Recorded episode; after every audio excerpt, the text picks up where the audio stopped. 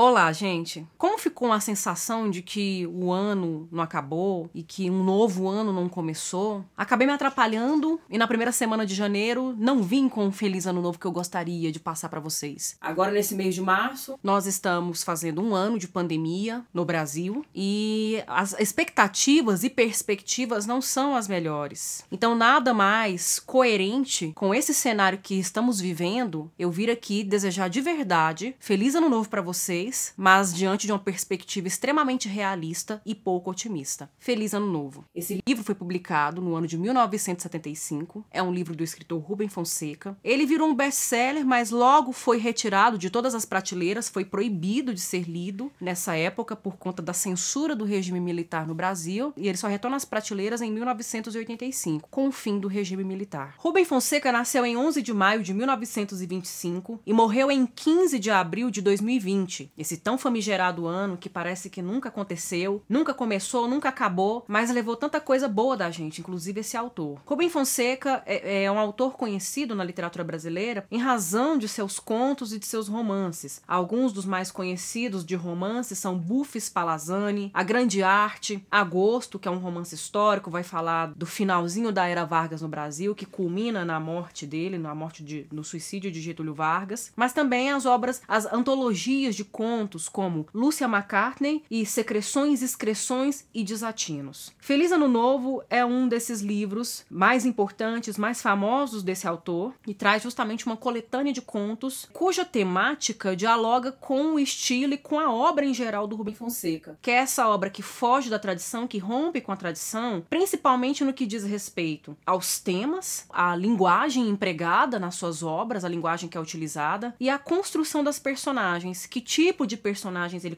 contempla e como essas personagens é, nos permitem um mergulho na sua subjetividade muito macabra, traumatizada, violenta. O Rubem Fonseca tem, no seu estilo, né, na sua narrativa, tem algo que remete muito à narrativa policial, mas não a narrativa policial aos moldes da tradição, aos moldes de Edgar Allan Poe, de Arthur Conan Doyle, em que a gente tem um, um, um detetive protagonista que investiga um crime, mas uma narrativa policial muito mais ligada à nossa realidade policial, ao cotidiano policial, em que as figuras marginalizadas aparecem e elas são tratadas com violência, elas tratam também com violência, e, e, e o cenário que as rodeia é um cenário mesmo de muita brutalidade, de sangue, de morte. Muitas vezes o Rubem Fonseca até beira o pornográfico, o escatológico e o ultraviolento por conta dessa abordagem muito, muito pungente, muito visceral. Inclusive, alguns estudiosos consideram o Rubem Fonseca, é, ao lado de Dalton Trevisan, por exemplo, como um, um contista, é, um autor que tem um estilo muito específico, muito próprio dentro dessa literatura após o modernismo, dessa literatura que é produzida pela década de 70 em diante. É, alguns consideram como uma espécie de ultra-realismo ou como um realismo brutal, um realismo mais sujo, né? Alguns chamam de realismo sujo. O Alfredo Bose, por exemplo, chama de realismo brutal ou de brutalismo. O Antônio Cândido chama de nova narrativa, diz que o Rubem Fonseca está inscrito nisso que podemos chamar de nova narrativa ou de realismo feroz, por conta mesmo desse aspecto chocante e impactante que as obras dele trazem. E nessas narrativas de Rubem Fonseca, a gente percebe que a violência não fica estampada somente na escolha temática, nos temas, mas também no uso da linguagem, porque ele vai retratar personagens, figuras marginalizadas, figuras periféricas e também na própria voz do narrador. O narrador tem uma certa frieza, ele não tem um engajamento, um olhar que fica com, que se aproxima aproxima das personagens, ele apenas relata. E essa frieza, muitas vezes, essa crueza e essa frieza do narrador diante do que ele está narrando é que aproxima muito do, do, do, caráter policial, do caráter investigativo, do tom jornalístico, de um tom mais investigativo no que diz respeito à reportagem, porque parece muito mais estar nos dando é, informações sobre a construção da sociedade brasileira, do cenário urbano no Brasil e das grandes cidades. E ele acaba privilegiando, sobretudo nesse livro, figuras que que são socialmente marginalizadas, né? O criminoso, o bandido, é, a prostituta, pessoas que têm que se prostituir para viver, pessoa que está em situação de rua, o psicopata, independentemente da, da classe social. Obviamente que figuras marginalizadas, infelizmente, acabam sendo mais recorrentes em classes sociais desfavorecidas, em, em razão mesmo de um desfavorecimento de outras possibilidades para essas pessoas. Mas ele também vai trazer figuras criminosas, figuras psicóticas que ocupam classes sociais privilegiadas. Feliz Ano Novo possui 15 contos. O primeiro tem título de Feliz Ano Novo, é o que nomeia o livro. O segundo é Corações Solitários. O terceiro, Abril no Rio em 1970. O quarto, Botando para Quebrar. O quinto e o sexto são uma sequência, uma continuação. Passeio Noturno Parte 1, Passeio Noturno Parte 2. É, o sétimo, Dia dos Namorados. O oitavo tem o título de Outro. O nono tem o título de Agruras de um Jovem Escritor. Aí na sequência a gente tem O Pedido, depois O Campeonato, depois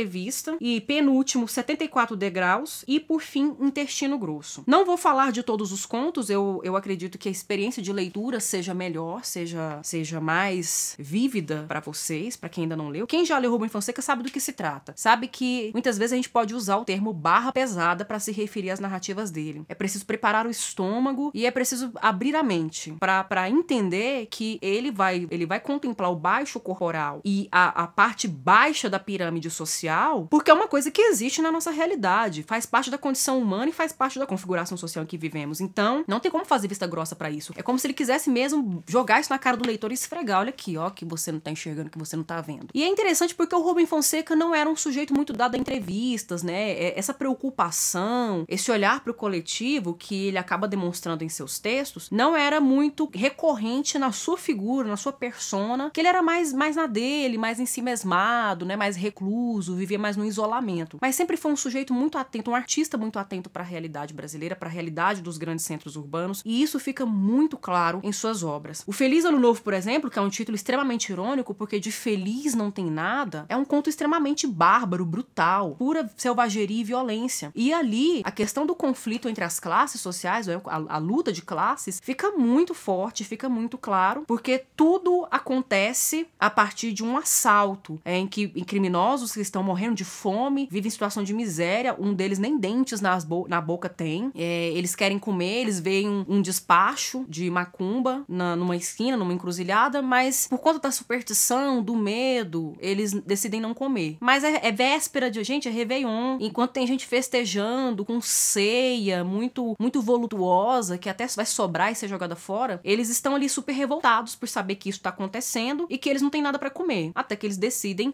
visitar um bairro nobre na cidade e achar uma casa para roubar, para saquear. E aí o que acontece ali é aos modos de Quentin Tarantino, tá? Violência explícita, nua e crua, sem nenhum tipo de disfarce, nenhum tipo de eufemismo, não só na narração, mas também no próprio olhar que essas personagens têm. Os outros dois contos, talvez sejam os mais conhecidos, né, os mais famosos do Rubem Fonseca, sobretudo dessa, dessa coletânea, é o Passeio Noturno 1 e 2, que gira em torno de um magnata, de um homem ricaço, ele tem um trabalho executivo, anda de carro importado e colecionador de relíquias, e ele tem como fetiche, como diversão, como prazer, pegar o carro mais imponente da garagem dele e sair atropelando pessoas nas ruas do Rio de Janeiro, matando pessoas, principalmente de preferência pessoas pobres, pessoas humildes, que na concepção dele são defuntos sem choro e que não vai ter ninguém para reclamar, para ir atrás dele, para medir forças com ele, para fazer justiça. E por último, o conto que eu gostaria de comentar é Intestino Grosso, o último conto do livro, que dialoga muito, inclusive, com a própria obra, né, com a própria produção literária do Rubem Fonseca, porque nele nós temos uma entrevista com o escritor que é conhecido, é polêmico por privilegiar na sua literatura temas que se relacionem com o baixo corporal, com a violência, com o sexo, com funções corporais, principalmente as funções escritoras e com o erotismo. E ele é acusado de ser pornográfico. O, o repórter, inclusive, faz algumas provocações e ele sempre responde muito pontual, sempre e sempre muito consciente do papel dele como artista na sociedade. Né? Chega um momento até que ele fala algo mais ou menos assim: é, não é a minha obra, né? não é uma cena de sexo explícito que deveria ser considerada pornográfica, mas é uma pessoa passar 24 horas sem comer, né? Uma pessoa passar fome, uma pessoa não ter um lugar para dormir que deveria ser considerado pornográfico, obsceno de fato. Então, nesse conto, a gente tem a revelação da própria consciência literária do Rubem Fonseca Fonseca, né? O autor que olha para sua própria obra, que enxerga, que tem consciência crítica sobre sua própria obra. Bem, gente, isso aqui foi uma apresentação um pouco que eu queria falar sobre esse livro Feliz Ano Novo. Talvez seja um livro bem adequado, né, para esse novo ano que a gente está vivendo. Tem algumas alguns pontos realmente muito brutais, é, muito pesados, né? A coisa do termo que eu falei pro Rubem Fonseca, né, barra pesada. Embora não seja o mais adequado para nos acalentar nesse momento, mas talvez seja aquele mais coerente com esse momento que estamos vivendo. Eu espero que de qualquer modo vocês gostem, porque apesar de tudo, para além da violência que ele traz, a, a literatura do Rubem Fonseca é muito dinâmica, ela tem muito movimento e nesse sentido também ela é muito envolvente. Ela acaba nos envolvendo, nos trazendo um outro tipo de prazer, um outro tipo de diversão mais controversa, mas traz também, né, esse esse lugar, né, de contemplar as várias possibilidades que a literatura nos oferece. Eu fico por aqui, eu agradeço a atenção, até a próxima.